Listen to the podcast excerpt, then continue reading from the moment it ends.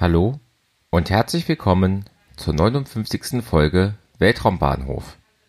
Heute geht es um den Start einer Delta IV Heavy am 11. Dezember 2020. Die Delta IV Heavy ist eine zweieinhalbstufige Rakete der amerikanischen United Launch Alliance.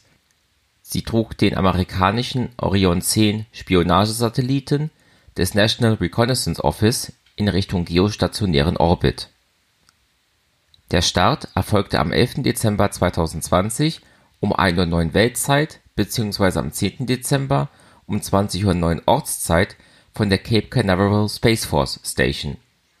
Diesen neuen Namen erhielt die Einrichtung erst am 9. Dezember 2020 durch den amerikanischen Vizepräsidenten Mike Pence. Die Delta IV Heavy ist 72 Meter hoch und insgesamt gut 15 Meter breit. Sie wiegt etwa 733 Tonnen. Der untere Teil der Rakete besteht aus drei Common Core Boostern. Diese sind 40,8 Meter hoch und 5,1 Meter breit. Beim Start entwickeln sie in ihren insgesamt drei RS-86A Triebwerken einen Schub von insgesamt 9420 kN. Als Treibstoff stehen 601,2 Tonnen Flüssigsauerstoff und Flüssigwasserstoff zur Verfügung. Der zentrale Booster wird 44 Sekunden nach dem Start auf knapp über halbe Leistung zurückgedrosselt. Nach vier Minuten sind die beiden Seitenbooster ausgebrannt und werden abgetrennt. Der zentrale Booster wird nun wieder auf volle Leistung hochgefahren und brennt weitere anderthalb Minuten.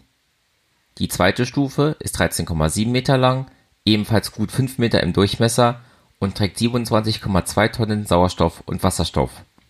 Sie kann in einem RL-10-Triebwerk für nahezu 19 Minuten einen Schub von 110 kN erzeugen. Dies war der 101. Flug einer Orbitalrakete in diesem Jahr. Seit dem Flug der Langer Marsch 11 aus Folge 58 waren ein Tag, 4 Stunden und 55 Minuten vergangen. Die Delta IV Heavy flog hier zum zwölften Mal seit ihrem Erstflug im Dezember 2004. Das war's dann für heute. In den Show Notes findet ihr Links zum Podcast, zum Netzwerk Schwarze Null FM und zu Möglichkeiten, mich zu unterstützen. Den Podcast gibt es auf Spotify, aber auch als eigenständigen RSS-Feed für Podcatcher-Apps. Danke fürs Zuhören und bis zum nächsten Mal bei Weltraumbahnhof.